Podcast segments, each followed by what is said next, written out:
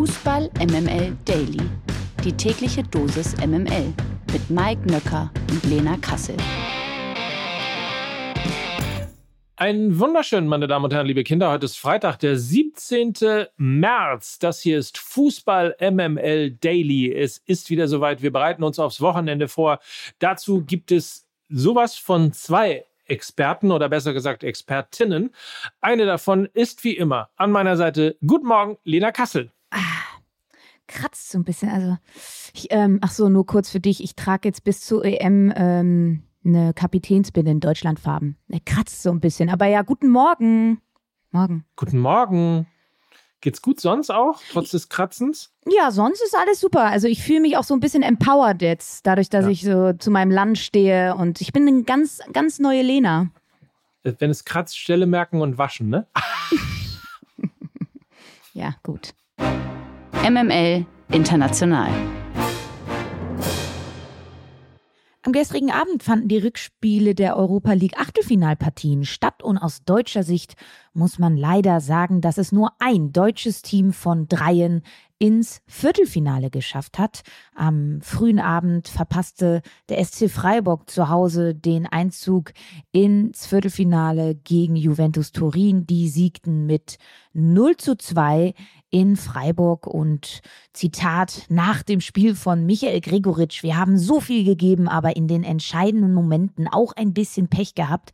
Und da spielt er natürlich auch auf den umstrittenen Handelfmeter an, den Dusan Vlaovic dann zum 0 zu 1 verwandelte. Auch das war wieder eine Entscheidung, die heiß diskutiert wurde. Mittlerweile ist die Handspielregel ein bisschen wie Roulette, 50-50. Man kann es einfach nicht richtig sagen und es ist einfach traurig. Es ist ein Milliardenspiel, das Fußballgeschäft und an diesem Punkt, ja, scheitern aber einfach die Regelhüter. Es ist nicht mehr verständlich und so kann man es dann auch ausdrücken wie Frederik auf Twitter. In neun Tagen werden drei deutsche Teams durch fragwürdige Handelfmeter via VAR benachteiligt. Lass ich mal so stehen. Es gibt auf jeden Fall wieder heiße Diskussionen und nach dem Ausscheiden jetzt von Freiburg gegen Juventus Turin schrieb Timo auch noch auf Twitter.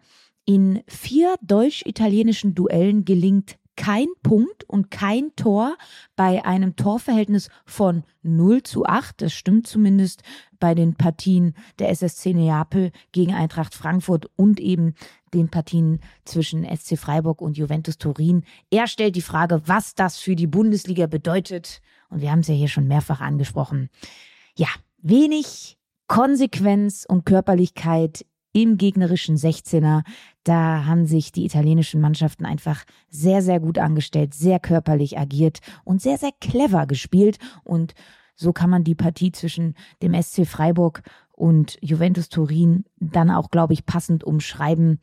Ähm, raus mit Applaus aus Freiburger Sicht und einfach ein sehr, sehr cleveres Juventus Turin.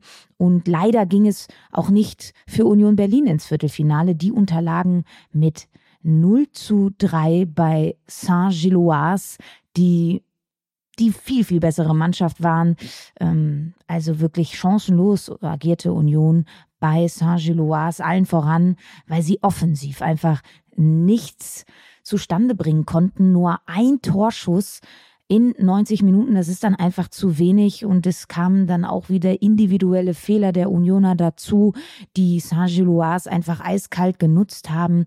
Dazu haben sie eine hohe Dominanz im Mittelfeld gehabt, haben da sehr, sehr viele Bälle gewonnen, gutes Umschaltverhalten gehabt und in der Schlussphase ging dann Union merklich die Luft aus, auch weil sie die letzten zehn Minuten in Unterzahl agierten und somit sind sie leider auch verdient aus dem europäischen Geschäft ausgeschieden ähm, jubeln durfte aber am gestrigen Abend dann Leverkusen. Die ziehen hochverdient und sehr deutlich in die nächste Runde ein. Bayer gewann nämlich auch das Rückspiel mit 2 zu 0, hätte das Ergebnis aber auch locker höher gestalten können in Budapest. Heute werden ja dann auch die Europa League Viertelfinalpartien ausgelost und wir freuen uns natürlich, dass immerhin noch ein deutsches Team mit dabei ist. Die MML Daily Fragen an den Spieltag. Der 25. Bundesligaspieltag steht vor der Tür. Ein Spieltag, der einige direkte Verfolgerduelle für uns bereithält. Klingt spannend, wird es hoffentlich auch. Und damit wir diese vermeintlich engen Partien auch gut für euch analysieren können, haben wir auch heute wieder einen Gast im Daily Wohnzimmer. Sie ist eine der bekanntesten Sportkommentatorinnen im deutschen Fernsehen, kommentierte als erste Frau ein großes Herrenturnier und im zweiten sieht sie selbstverständlich besser. Guten Morgen und herzlich willkommen willkommen, Claudia Neumann. Hallo Lena, hallo Mike. Danke für die Einladung. Sehr gerne. Guten Morgen, Claudia. Schön, dass du da bist. Ja, ich freue mich. Wir wollen gleich starten. Du bist fußballmäßig natürlich immer auf der Höhe. Deswegen weißt du auch heute Abend 2030 äh, Gladbach gegen Werder Bremen. Da fängt er an, der 25. Spieltag. Werder feierte ja im Hinspiel seinen höchsten Sieg mit 5 zu 1. Gleichzeitig war das, äh, wäre das erster Bundesligasieg gegen Gladbach seit 2015. Gladbach wiederum spielt seit der Relegationssaison 10-11 ihre schlechteste Spielzeit. Die Fohlen warten schon seit drei Spielen auf einen Ligatreffer. Stand jetzt hat Werder 10 Punkte Vorsprung auf Platz 16 und äh, warnend immer wieder die Abstiegssaison vor zwei Jahren, da hatte Bremen zu gleicher Zeit elf Punkte Vorsprung auf den Relegationsplatz. Deswegen an dich die Frage, Claudia, wer setzt sich durch und äh, rutscht eines der beiden Teams noch in den Abstiegskampf? Was glaubst du? Erstmal Kompliment für euren äh, sehr, sehr ausführlichen Griff in die Statistikschublade. Alles, Na klar. Alles rausgeholt. Sehr schön. ja, also Gladbach, Gladbach ist, äh, bleiben wir, bleiben wir bei der Wahrheit, ist eine komplett enttäuschende Saison ähm, mit dem Spielerkader, mit dem, was wir da schon spielerisch mit fast der gleichen Mannschaft gesehen haben, ist das diese Saison einfach total wackelig. Äh, bei Bremen darf man ja Verständnis dafür haben, ähm, dass es, dass es äh, ein bisschen rauf und runter geht. Ähm, da mag ich aber das Gesamtkonstrukt und da hat man sie ja auch schon so spielen sehen, wie man sie, wie man sie sich erhofft als äh, Wiedereinsteiger sozusagen in die, in die Belletage. Also ähm, ja, natürlich ist Gladbach favorisiert, trotz alledem. Ähm, dennoch finde ich, ist, das, ist der Ausgang komplett offen. Ich finde diesen Vergleich immer mit der Bremer Saison 2020-21 immer so ein bisschen schwierig, weil damals waren sie ja ein etablierter Bundesligist, jetzt sind sie Aufsteiger. Ich finde, äh, als Aufsteiger nach 24 Spieltagen 30 Punkte zu haben, ist doch erstmal so eine Ausgangslage, wo sich alle darauf einigen könnten. Deshalb äh, finde ich persönlich hinkt der Vergleich immer. Und wenn wir jetzt nochmal zu dieser Partie heute kommen, ich finde, Bremen hat zwei Sachen, die Gladbach in dieser Saison nicht hat, nämlich Moral. Wir erinnern uns an die späten Tore in der Hinrunde und sie haben einen Torjäger, der sehr, sehr enge Spiele entscheiden kann, nämlich Niklas Füllkrug. Und ähm, das ist eigentlich, sind für mich so zwei Argumente, wo ich eigentlich sagen würde, oh, ich habe irgendwie ein Gefühl für Bremen. Jetzt gucken wir aber nochmal auf die Verletztenliste. Ich glaube, heute Abend gegen Gladbach fallen Bittenkurt, Groß, Velkovic und Marco Friedel aus. Das ist eine komplette Achse, die da wegbricht. Unter anderem auch ähm, Leute, die auch im Mannschaftsrat sind, also Führungsspieler. Äh, ich glaube, so ein bisschen die Vorteile, die die Bremer eigentlich gegenüber den Gladbachern haben, äh, fallen damit weg. Ähm, und dann bin ich auch wieder bei dir, Claudia, dass es ein komplett offenes Spiel wird. Ja, also Velkovic und Friedel sind natürlich gleich zwei aus der Standardabwehrformation, da hast du recht. Ansonsten einen von beiden haben sie ja schon immer mal kompensieren können im Verlauf, im Verlauf der Saison. Ähm, ich gebe dir total recht, das Selbstverständnis ist ein ganz anderes als in der Abstiegssaison, definitiv. Und ähm, das ist ja auch das, äh, womit die 100 Prozent auch mental arbeiten. Davon kann man ja ausgehen. Und die Tatsache, dass mit Niklas Füllkrug nicht nur ein wirklich erfolgreicher und ein klassischer Knipser da vorne drin steht, sondern auch ein echter Mentalitätsspieler. Das darf man auch nicht vergessen. Ähm, Thuram spielt definitiv nicht seine beste Saison. Player ist auch nicht das, was man von ihm schon gesehen hat. Also von daher hast du recht, da vorne ist, ist so eine, so eine, so eine klassische Mentalität. Allerdings, und das haben wir in Köln gesehen, wenn ich aus Bremer Sicht jetzt äh, spreche, Eieiei. wenn, ja, ich wollte gerade sagen, das kann denen halt auch passieren, dass die komplett unter die Straßenbahn geraten. Ne? Aber in Gladbach glaube ich nicht. Für den Fall, dass jetzt der eine oder andere sagt, Moment mal, was macht denn Claudia Neumann da? Ihr habt doch in der letzten Woche versprochen, dass ihr keinen Gast einladen wollt, sondern ChatGBT befragen wollt für den nächsten äh, Spieltag. Ich kann das mal kurz vorlesen. Ich habe exakt diese Frage, ähm, die ich gerade eben Claudia gestellt habe, auch ChatGBT ähm, gestellt. Und die Antwort darauf ist, als Assistent kann ich keine Voraussagen treffen, wer sich durchsetzen wird. Es hängt von vielen Faktoren ab, wie dem aktuellen Formstand der Mannschaft und der Taktik, die sie wählen werden. Es Es ist jedoch klar, dass es für beide Teams ein sehr wichtiges Spiel sein wird, da sie ihre jeweiligen Ziele erreichen wollen. Es bleibt abzuwarten, wie sich das Spiel entwickeln wird und wer am Ende als Sieger hervorgehen wird. Was den Abstiegskampf betrifft, so ist es noch zu früh, um vorauszusagen, welche Teams sich in den Abstiegskampf begeben werden. Das sind alles Faktoren, die erst im Laufe der Saison ermittelt werden können. Claudia, ich kann nur sagen, ich bin sehr froh, dass du da bist. und da, darf, darf ich kurz fragen, ist das die klassische Pressekonferenz-Antwort man, man könnte auch sagen, das klingt so ein bisschen wie ein Gast, den wir mal vor ein paar Wochen hier gehabt haben, aber ja, so ungefähr. Also es ist, es ist, also Politiker, glaube ich, könnten nicht besser antworten. Ja, absolut, absolut. Wir kommen zur nächsten Partie und sind am Samstag angekommen. Und zwar um 15.30 Uhr empfängt die TSG Hoffenheim Hertha BSC. Und ja, die Hoffenheimer, die verloren ihre letzten sieben Bundesligaspiele und sind seit 14 Spielen, das muss man sich mal vorstellen, seit 14 Spielen sieglos. Das ist Vereins Negativrekord. Matarazzo verlor seine ersten fünf Spiele als Hoffen Heimtrainer allesamt. Das gelang zuletzt Markus Weinziel auf Schalke 2016. Aber auch bei der Hertha sieht zumindest auswärts nicht alles so rosig aus. Die letzten sieben Auswärtsspiele sind alle verloren gegangen. Claudia, gewinnt die TSG jetzt endlich wieder? Du wirst lachen. Also das ist mein Spiel am Samstag. Ähm, mhm. Ich, befür ich, befürchte, ich gehe in die Überstunden. Du or die? Ähm, ja, also das, äh, das, Spatzenpfeifens von den Dächern. Ne? Also wenn, wenn, wenn die TSG das verliert, könnte das da wirklich personelle Konsequenzen haben. Und das, das, das liegt einfach auf der Hand. Ich äh, habt ihr auch ein Phrasenschwein, dann sage ich jetzt äh, die, die Gesetzmäßigkeit der Branche, aber ähm, ja, das ist bitter für Matarazzo. Ne? Wir erinnern uns, glaube ich, alle an seine erste Saison, an seine Aufstiegssaison mit Stuttgart. Ähm, das war richtig, richtig schöner, richtig ansehnlicher Fußball mit einer Mannschaft wie Stuttgart und plötzlich plötzlich funktioniert nichts mehr, ne? Gar nichts mehr. Aber das Irre ist ja, ich, wir machen das jetzt sozusagen zur Running-Frage, weil wir uns selber nicht erklären können, was eigentlich in Hoffenheim in dieser Saison genau passiert ist. Es fing ja gar nicht schlecht an. Sie waren ja Vierter und wir haben äh, wirklich großen Lob äh, geschüttet über die TSG Hoffenheim und jetzt sind sie Tabellen 18. Kannst du dir das erklären? Also ich, wenn ich mich richtig erinnere, haben wir solche Phänomene bei Hoffenheim Oft. schon viel, viel häufiger ja. gehabt. Mhm. Genau. Äh, auch unter, unter Hönes, unter Sebastian Hönes fing das super an. Ich glaube, die wollten den schon zum Trainer des Jahres küren. Ähm, und, und, und dann plötzlich war er entlassen. Das geht ja ruckzuck heutzutage. Grüße nach Bremen an dieser Stelle. ja, also okay, Kofeld, ja, alles klar. Ja, ähm, ja ähm, also das sind so klassische Mannschaften.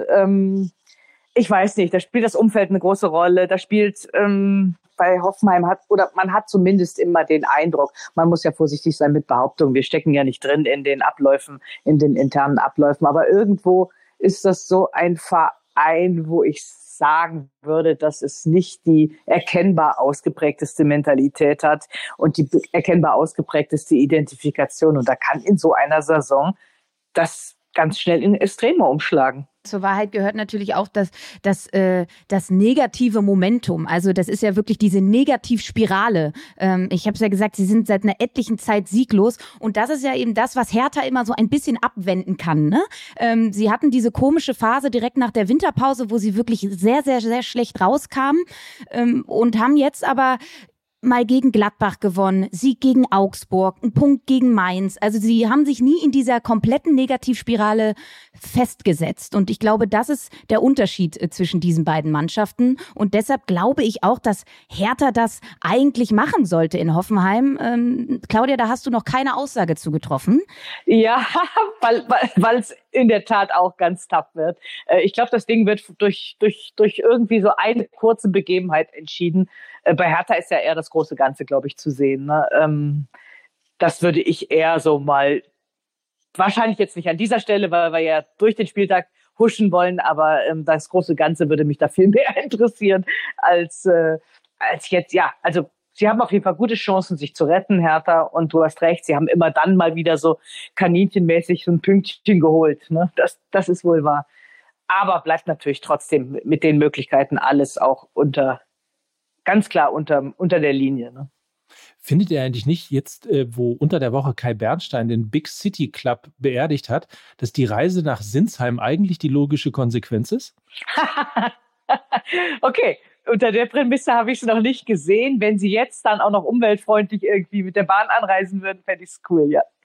Ohne Frage. Gar nicht so weit reisen muss der erste FC Köln. Der geht nämlich ähm, zum Topspiel am Samstag gegen Borussia Dortmund in den Signal Iduna Park oder wie wir hier sagen ins Westfalenstadion. Mit 19 Punkten ist der BVB das stärkste Bundesligateam der laufenden Rückrunde. Allerdings könnte ein Problem werden. Emre Can fehlt gelb gesperrt. Er verpasste bislang keine Spielminute in der Rückrunde und hat die meisten Ballgewinne und die zweitbeste Zweikampfquote beim BVB. Köln hat schon seit vier Bundesligaspielen keinen Treffer mehr erzielt. Insgesamt absolvierte der FC diese Saison schon elf Partien ohne eigenes Tor. Klingt nach einem Selbstläufer für Borussia Dortmund, Claudia. Ähm, ja, klingt so, ohne Frage. Ähm, wobei man bei der Borussia jetzt auch mal abwarten muss. Ne? Die sind ja jetzt wochenlang auf einer Welle gesurft, da ganz oben und dann durch das äh, Champions League aus, äh, dann jetzt dieses, dieses Derby unentschieden, jeweils Führung hergeschenkt. Bellingham jetzt so ein bisschen in einer, in einer kleinen Mini-Delle. Ähm, das sind ja immer die kleinen Faktoren gewesen, die bei Borussia Dortmund oft dann mal wieder so eine, so eine Zwischenkrise ausgerufen haben. Ich glaube schon, dass sie stabil sind, jetzt stabiler als, als äh, in der Hinserie auf jeden Fall. Ähm, ja, also dem, nach der, nach der Papierform klare Sache für Dortmund.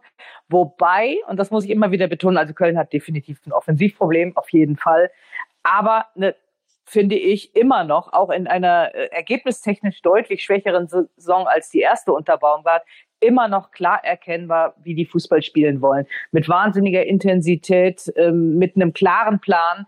Nur ohne Tore geht's halt auch nicht. Und ich glaube, dieser Plan glaube ich zumindest, ist ein bisschen entzaubert worden. Also dieses hohe Pressing ähm, haben die Leute allerspätestens nach dem Kantersieg gegen Bremen versucht zu entzaubern, weil da sieht man eben auch, was dazu führen kann, 7 zu 1. Ähm, und ich glaube, der BVB ist allen voran besser geworden, ein hohes Pressing zu überspielen. Das liegt allen voran an so Spielern wie Nico Schlotterbeck, der, der eine fantastische Spieleröffnung hat und auch unter Druck ähm, Situationen lösen kann. Und dann ist jetzt auch Daniel Mahlen wieder fit. Äh, der ist natürlich dann erste erste, erste Anspielstation, um mit Tempo in die Tiefe zu gehen.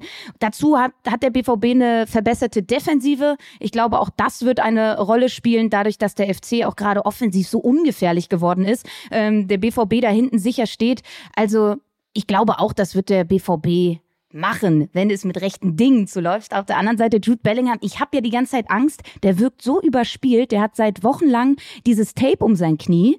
Ähm, ich habe äh, wirklich das Gefühl, er könnte jetzt noch ein, ein Spiel über 90 Minuten und dann ist er erstmal auch verletzungsbedingt raus. Und das wäre nämlich im Hinblick auf den 1. April, wenn es gegen die Bayern geht, sehr, sehr schlechtes Timing. Absolut, ja. Dann geht's äh, um alles, in der Tat, in dieser, in dieser, in dieser Saison das 1. April ist das Spiel.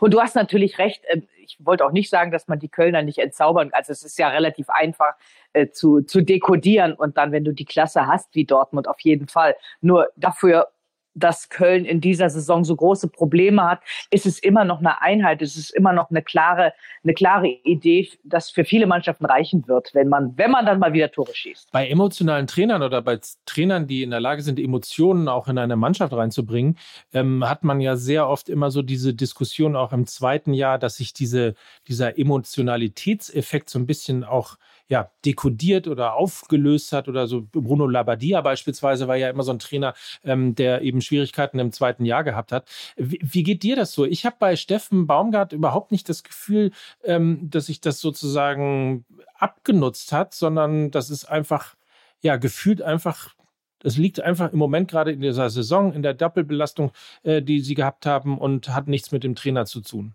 Gebt mir genauso der Eindruck. Ähm, zwei Gründe dafür so ein bisschen ausgemacht. Ähm, erstens hat er sich selbst auch weiterentwickelt, nicht unbedingt fußballerisch, das hat er wahrscheinlich von Anfang an drauf gehabt.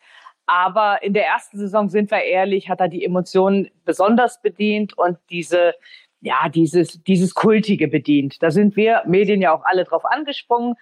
In dieser zweiten Saison ist eine große Portion Realismus dazugekommen, wie ich finde. Also die hat er wahrscheinlich vorher auch gehabt, aber die, die, die betont er jetzt auch in der Öffentlichkeit. Und, ähm, und das macht ihn natürlich dann auch zu einem gefragten Mann. Äh, er äußert sich ja mittlerweile auch ähm, vermehrt zu Themen, die so ein bisschen allgemeingültiger sind. Also beispielsweise zur großen Trainersolidarität, wenn es wieder darum geht, dass ein Trainer dem Schiedsrichter irgendwie zu nahe getreten ist und dass man dann gemeinschaftlich sagt, ja, aber die Emotionen und wir Trainer stehen da so unter Druck. Ähm, da ist er zum Sprachrohr geworden und das macht ihn dann irgendwie, finde ich, in seiner ganzen Außenwirkung ähm, ja nochmal noch mal kompletter, ne? nochmal einen Schritt weiter. Und von daher ähm, ist das in Köln, glaube ich, immer noch alles ähm, sehr eng beieinander. Was Steffen Baumgart beim ersten FC Köln ist, das ist vermutlich auch Urs Fischer bei Union Berlin. Und hiermit sind wir dann auch am Sonntag angekommen. Union Berlin empfängt zu Hause um 15.30 Uhr Eintracht Frankfurt. Die Unioner sind allerdings seit vier Ligaspielen sieglos. Das ist die längste Sieglosserie der Köpenicker seit über zwei Jahren. Gegen Wolfsburg hatte Union on top auch nur eine Zweikampfquote von 38 Prozent. Also so körperlos traten sie in dieser Saison noch kein einziges Mal auf. Die Eintracht wartet aber auch schon seit drei Ligaspielen auf einen Dreier und Frankfurt und Union sind die beiden Teams, die in der Rückrunde die wenigsten Schüsse abgaben. Claudia, ich glaube, äh, da treffen die beiden vielleicht formschwächsten Top-Clubs der Liga aufeinander derzeit. Was machen die beiden momentan falsch und wer setzt sich im direkten Duell durch? Also ich glaube schon, dass das auch ein bisschen Folge jetzt der, der, der, viel, der ungewohnten Vielspielerei. Frankfurt war es letztes Jahr natürlich auch schon gewohnt, aber das ist ja für Union wirklich eine außergewöhnliche Saison, da auf drei Hochzeiten vor allen Dingen so lange zu tanzen. Ne? das muss man ja einfach sagen. Und ähm, mit, die haben mit haben ja einen extrem physischen äh, Fußballstil und das merkst du dann irgendwann auch. Ich war beim Spiel in der Tat äh, daheim gegen Köln vor anderthalb Wochen oder wann das war ähm, da hast du auch gemerkt, ne, dass da auch in den, in den Zweikämpfen, im, im Anlaufverhalten nicht immer die letzte Konsequenz da war. Das kann ich mir sehr gut vorstellen. Ist dann die erste kleine Verschleißerscheinung, mit der man auch rechnen musste. Die werden sich aber wieder fangen und, und äh, beide Mannschaften auf jeden Fall, auf jeden Fall äh, positive Überraschung der Saison. So oder so, wie es jetzt noch weitergeht, das auf jeden Fall. Und ähm, ja, ich kann mir vorstellen, dass an Union den leichten Negativlauf jetzt beenden kann. Ich bin mal sehr gespannt bei Eintracht Frankfurt. Wir haben sehr oft in dieser Sendung, in diesem Podcast über den äh, sogenannten emotionalen Kater, so haben wir ihn genannt, ähm, gesprochen, der insbesondere eben nach äh, ja, großen Europacup-Abenden ja, entstehen ja. könnte. In diesem Fall ist es jetzt ein bisschen was anderes. Es ist ja eigentlich ein, ein großes äh, Europacup-Jahr oder große zweieinhalb Europacup-Jahre von Eintracht Frankfurt gewesen, die einfach so auf einer Welle geflogen sind. Und ähm, jetzt ist das Thema vorbei. Also ich persönlich bin mal ganz gespannt, wie sich Eintracht Frankfurt äh, präsentiert. Jetzt, wo man nur noch in Anführungsstrichen Bundesliga spielt. Ja, äh, wie war die Frage jetzt? die Frage war, ähm, erwartest du das ähnlich oder bist du auch gespannt? Was glaubst du, wie geht Eintracht Frankfurt Nein, damit um? Guck mal, jetzt ja, habe ich dir genau. drei gegeben. Ja, sehr gut. gut ne? Nein, ist natürlich die größte Herausforderung, die es gibt für einen Trainer jetzt in so einer Situation. Ne? Das, das, das ist schon mal klar.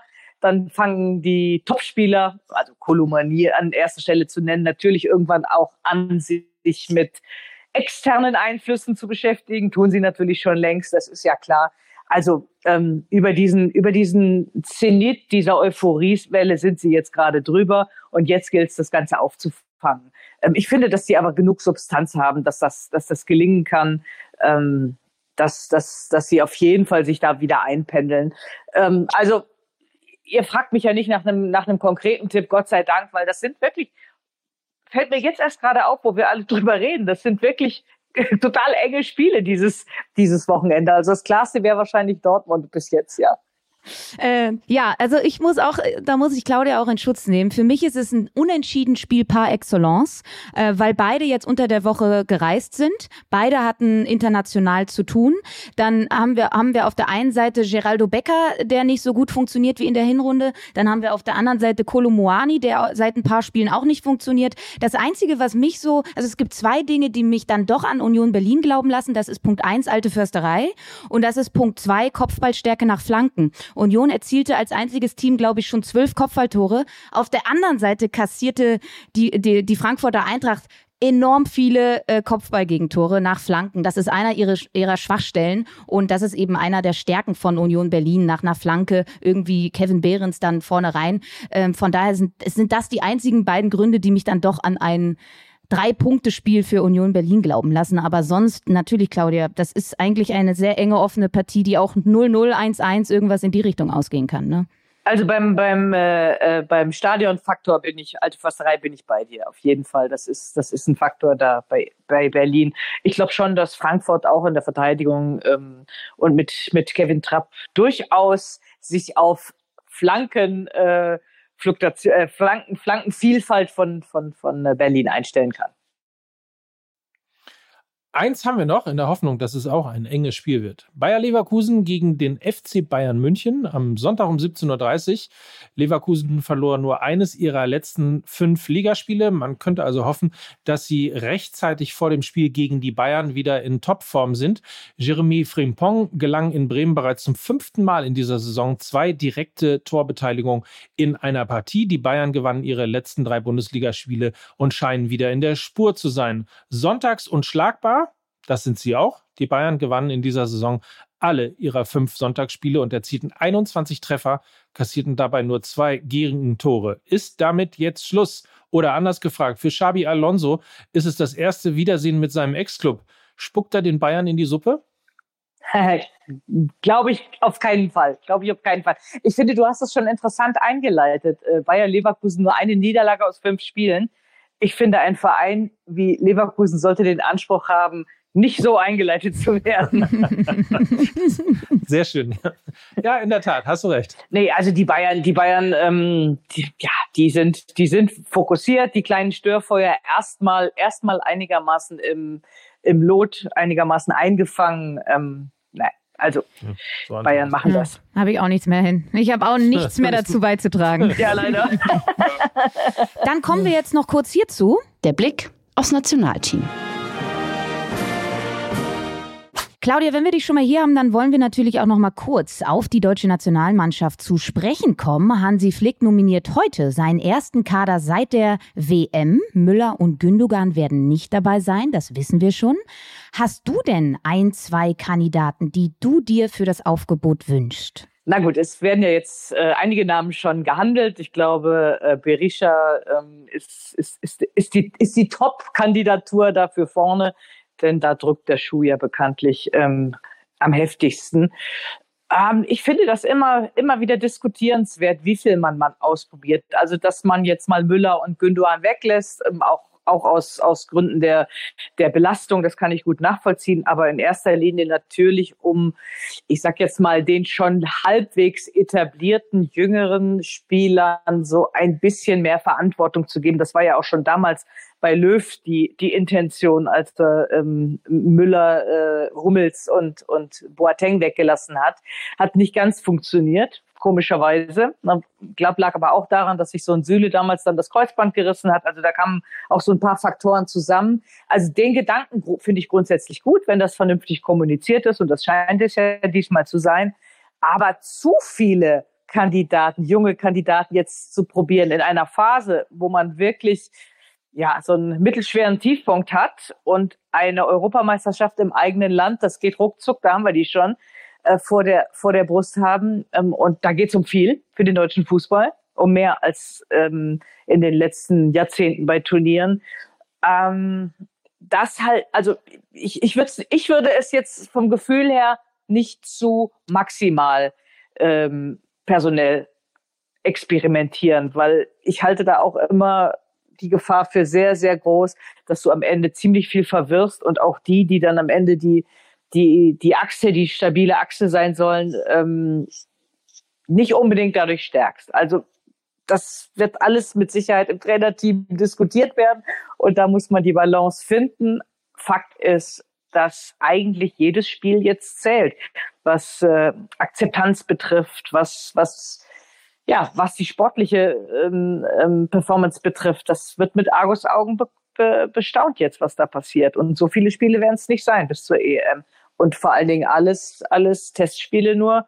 Und wie wir jetzt zumindest in Mainz dann gegen Peru mitbekommen, auch nicht gerade die allererste Garde an Gegnern. Mhm. Ich, also ich behaupte jetzt einfach mal, dass Hansi Flick natürlich ähm, permanenter Hörer dieses Podcasts ist. Deswegen versuche ich ihm jetzt nochmal Marius Wolf in den Notizzettel zu schreiben. Ähm, das würde ich ehrlicherweise mal spannend sehen. Ein Spieler, der sich so sehr reingefressen hat in Borussia Dortmund, ja schon als Fehleinkauf galt und mittlerweile eben einer der Taktgeber dieser Mannschaft auf der rechten Seite ist. Einer Seite, wo ja die Nationalmannschaft durchaus Probleme hat und nicht jetzt super optimal aufgestellt ist. Also das wäre so einer, der mir gefallen würde. Auf jeden Fall, was die, was die Form der letzten Wochen betrifft, wirklich herausragend gespielt, sehe ich genauso. Äh, müsste es halt mal über einen längeren Zeitraum, ne? Hatte ja auch schon, glaube bei Frankfurt damals auch schon mal so eine gute Phase, dann war es wieder, wieder, wieder schwächer. Ähm, also über einen längeren Zeitraum und vor allen Dingen natürlich mit den Stärken der Offensive. Ne? Ähm, das ist schon klar. Ähm, aber ich finde ihn auch bei Borussia Dortmund entscheidend äh, was die Erfolge der letzten Wochen betrifft. Absolut. So, wenn ihr jetzt hier schon so fleißig Namen reingeworfen habt, möchte ich auch. Ich habe nämlich auch ein paar auf meiner Wunschliste. Ähm, ich würde mich sehr über Malik Chow freuen, der eine herausragende Saison bei AC Mailand spielt. Und ich fordere ihn auch, weil ich hoffe, dass Hansi Flick es sich nochmal mit der Dreierkette überlegt, weil wir haben so viele gute deutsche Innenverteidiger und so wenig gute Außenverteidiger. Ähm, ich fände es toll, wenn das vielleicht nochmal ausprobiert werden würde. Und äh, im Zuge dessen sollte er dann vielleicht auch nochmal bei Mitchell Weiser anrufen, um ihn vielleicht dann doch noch davon zu überzeugen, nicht zu Algerien zu gehen, sondern ein sehr, sehr guter Schienenspieler auf der rechten Seite für die deutsche Nationalmannschaft zu sein. Und ich fordere einen zweikampfstarken Sechser, äh, den es, äh, glaube ich, im WM-Aufgebot so in der Natur auch noch nicht gab. Emre Can, ja, Rani Kedira, Maxi Arnold, das wären so die Namen, die mir da noch einfallen würden. Naja, gut, also Emre Can hatte ja schon äh, viel, viel Spielzeit auch in der Nationalmannschaft. Ne? Klar, ich weiß, was du meinst. Das ist dann so einer, der, auf den du dich wirklich 100 Prozent verlassen kannst, dass keiner an ihm vorbeikommt, dass er die Lücken schließt und dass er dann auch wirklich, wenn, wenn die berühmten Widerstände kommen, auch mal Widerstände überwinden kann.